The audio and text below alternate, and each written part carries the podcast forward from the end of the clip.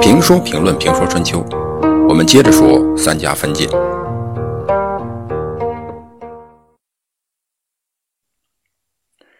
今天我们来谈谈晋国政坛的启示。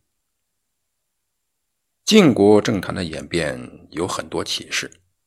第一，太过显赫的家族，明显凌驾于其他家族之上的家族，最后总是难以避开灭族的命运。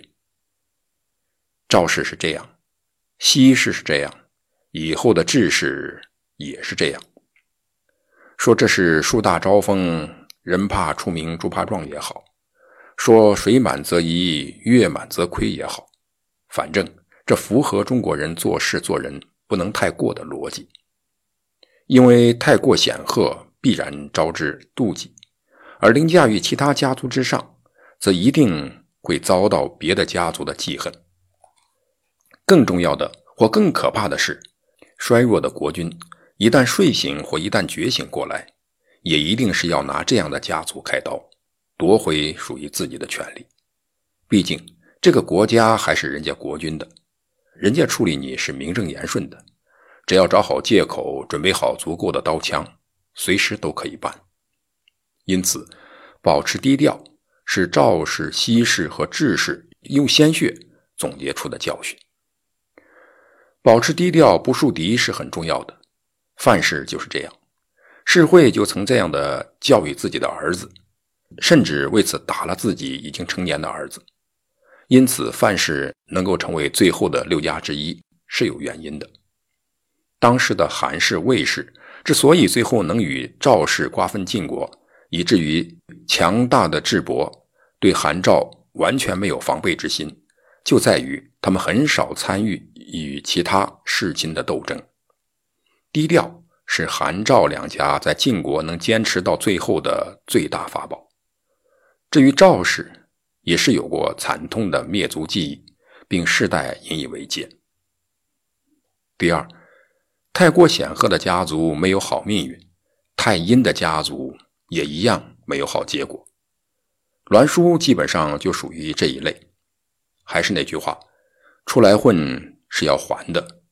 你可以骗人一时，但很难骗人一世；你可以骗一个人，但很难欺骗所有的人。欺骗的手段再高明，总有人能识破。更何况，有时阴谋的手段并不怎么高明，而一旦被人识破，不管是成功之前，还是看似成功之后，都是要还的。算计别人，实际上是在算计自己，因为算计别人的人，他的路子一定会越走越窄。被算计的人不可能总是被算计。他也一定会要求回报的，即使把人算计灭族了，也会有别人替他算计你。因此，我们的文化讲究结善缘，做好事凡事不能做得太过，得饶人处且饶人。有这么一个故事，说老虎抓住了一个老鼠，老鼠求饶，说必将报恩。老虎不相信老鼠，但还是轻蔑地把它放走了。不久，老虎被猎人抓获，捆在树上。老鼠听到了老虎的哀嚎，跑到老虎身边，咬断绳子，放了老虎。这说明强弱呢，总是在不断的变化。即使你是老虎，它是老鼠。我们的文化总是用这样不可能发生的故事，告诉人们，不要小瞧任何一个人。路还长，别太狂，以后指不定谁会黄。给别人留条路，也是给自己留条路。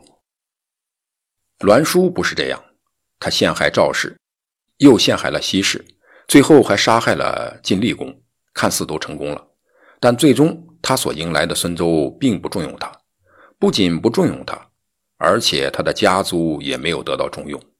公元前五百五十三年，与当初他们陷害的赵氏一样，他的儿媳栾衍之妻栾琪。诬陷栾盈作乱，然后栾盈就被当时任执政官兼三军元帅的范氏驱逐。栾氏于公元前五百五十年被灭族，栾氏家族从此退出晋国政坛。陷害别人的人，他的子孙最终也被别人陷害而被灭族。第三，凡事不要着急，笑到最后的人笑得最好。人比的是一辈子，而不是一阵子；家族比的是谁风光的时间长，谁可持续发展，而不是谁风光的早，谁最先发展。晋国政坛最早风光的家族宗族，能坚持到最后的不多。胡氏、先氏、西氏、胥氏这些最初最为耀眼的家族，最后都不存在了。赵氏如果不是赵武是晋灵公的外甥赵庄姬的儿子，可能赵氏也不存在了。而一开始不被看好的魏氏、韩氏、智氏，更印证了一开始不被看好的。往往有着更多的机会。魏抽曾经为此抱怨过，杀了晋文公的恩人。他的儿子魏齐为此也抱怨过，在避之战中故意搅和，直接导致晋军的失败。但这样做的结果更糟，更不容易得到升迁的机会。事实证明，遇事不用着急，只要好好修炼，总是有机会的。机会总是给有准备的人。实际上，正是因为他们一开始没有跻身青族，因此没有资格，也不被别的青族看上，构不成所谓的假想敌，因此也没有参与青族之间的斗争，最后在不显山不漏水的情况下，失得一席之地。第四，凡事不求有功，但求无过。晋国政坛的事儿。我们在此后的官场上也能看到一些影子。在这里，有没有军功并不特别重要，因为喜欢立功的人多了去了，让他们立功好了。我们只要想好办法分享他们的军功就行了，前提是不能有过。当然，有了军功就有了机会，但也有了被人嫉妒的东西。如果能像世会那样保持低调，考虑周全，军功是个好东西。但如果像西至那样高调张扬，就会出问题。难怪孟献子会这样说：西至，西氏家族一直有军功，结果成也军功，败也军功。西氏家族军功显赫，安之战、鄢陵之战的胜利都与西氏有关，但却被灭了门。而君临府邲之战败了，却全身而退，原因。或许是他会做人，会帮人。有时有缺陷的下属，上司更喜欢，因此他更能被上司使用。而功高盖主的下属，名气好的下属，能耐大的下属，没有毛病的下属，是上司十分担心的。但是荀林府终究是有毛病的，不太符合无过的毛病。要想立住脚，应当无过，无功。不会成为别人记恨的对象，无过让别人无法抓你的把柄。你不在位的时候，当然需要立点功，给自己赚点政治本钱。而一旦有了位置，就不要追求什么功，只要无过，别人一般是拿你没有办法的。第五，不要什么好处都独吞，要感恩，要互相帮助，这样在政坛上才能可持续发展。赵崔是这方面的典范，把看起来到手的好处都让给了别人，看起来自己吃了大亏，但事实证明，别人都欠了他的人情债，结果都还给了他的家族，他的儿子赵盾。即使到了后来，各亲族联手灭了赵家，但赵崔的功勋在那里，只要有人提起，晋国姬姓的国君不能不感恩。赵氏因此得以咸鱼翻身。赵盾虽然在分享利益方面不如他的父亲赵崔，但在施恩方面却也做得不错。因此，在关键时刻有齐密明的帮助，仅仅一个厨师却能救他的命。赵盾还对韩厥予以关照，在很多方面给予扶持，同时对西氏、先氏家族都有恩。后来在灭赵氏的行动中，韩厥不落井下石，而是以德报恩，帮助赵氏东山再起。后来也同样提携了赵武。而在这方面，西氏家族似乎有些问题。赵盾死后，尤其是赵朔死后，西氏忘却了赵盾提拔西氏的恩，落井下石，陷害赵家。西氏作为罪臣，已经被废，但虚臣慧眼，在晋文公面前推荐了西缺，结果西缺得到重用。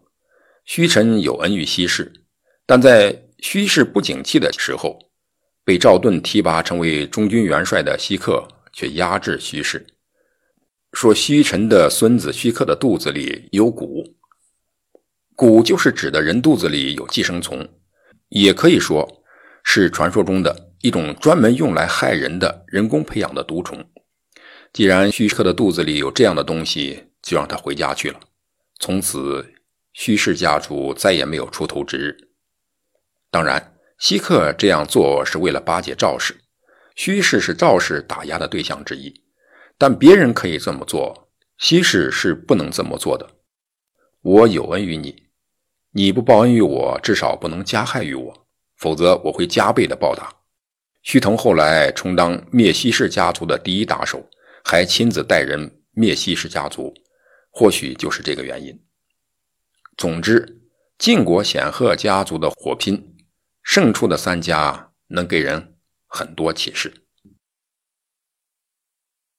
灭了智氏以后，韩赵魏三家再也没有发生兼并战争。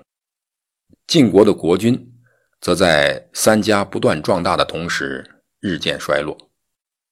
公元前四百三十九年，晋哀公去世，他的孩子柳继位，是为晋幽公。晋幽公的时候，晋国公室已毫无权威。晋幽公非但不能号令韩赵魏三家，反而自己的去朝见三家之君。这个时候，晋国公室只保留了将和曲沃两个城邑，晋国其余的土地全部被三家瓜分。公元前四百二十年，晋幽公奸淫妇女，夜间私自出城，强盗杀了他。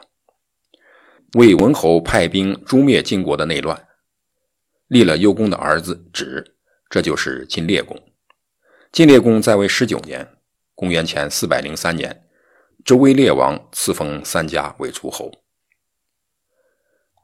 赵襄子去世的时候，立他的哥哥，原宗子伯鲁之孙赵焕为继承人，但赵襄子死后，赵襄子的弟弟桓子驱逐赵焕，自立为君。赵桓子一年后去世，赵氏之人杀了他的儿子，因赵焕继位，是为赵献子。赵献子的儿子赵吉后来继位，成为赵烈侯。魏桓子之后，由其孙魏斯继位，是为魏文侯。韩康子之孙是韩景侯。赵国、韩国、魏国为诸侯。司马光的编年体史书《资治通鉴》的记载就从这一事件开始，作为春秋与战国的分界。三国列为诸侯，晋国并没有马上消失，在三家成为诸侯以后，还苟延残喘了二十多年。公元前三百九十三年，晋烈公去世，晋孝公继位。十七年后，公元前三百七十七年，晋孝公去世。